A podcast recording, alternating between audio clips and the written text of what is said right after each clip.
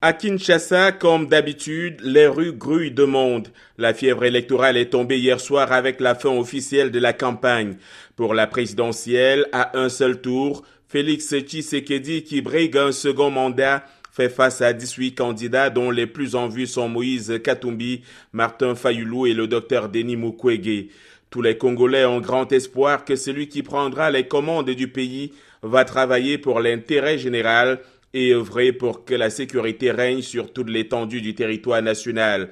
À la veille de ces scrutins à haut risque, le Conseil de sécurité de l'ONU a souligné son inquiétude concernant l'escalade de la violence dans l'Est et les tensions entre le Rwanda et la RDC, mais a aussi engagé mardi un retrait anticipé et progressif des casques bleus à partir de fin 2023, comme réclamé par Kinshasa. John Linden, envoyé spécial de VO Afrique à Kinshasa.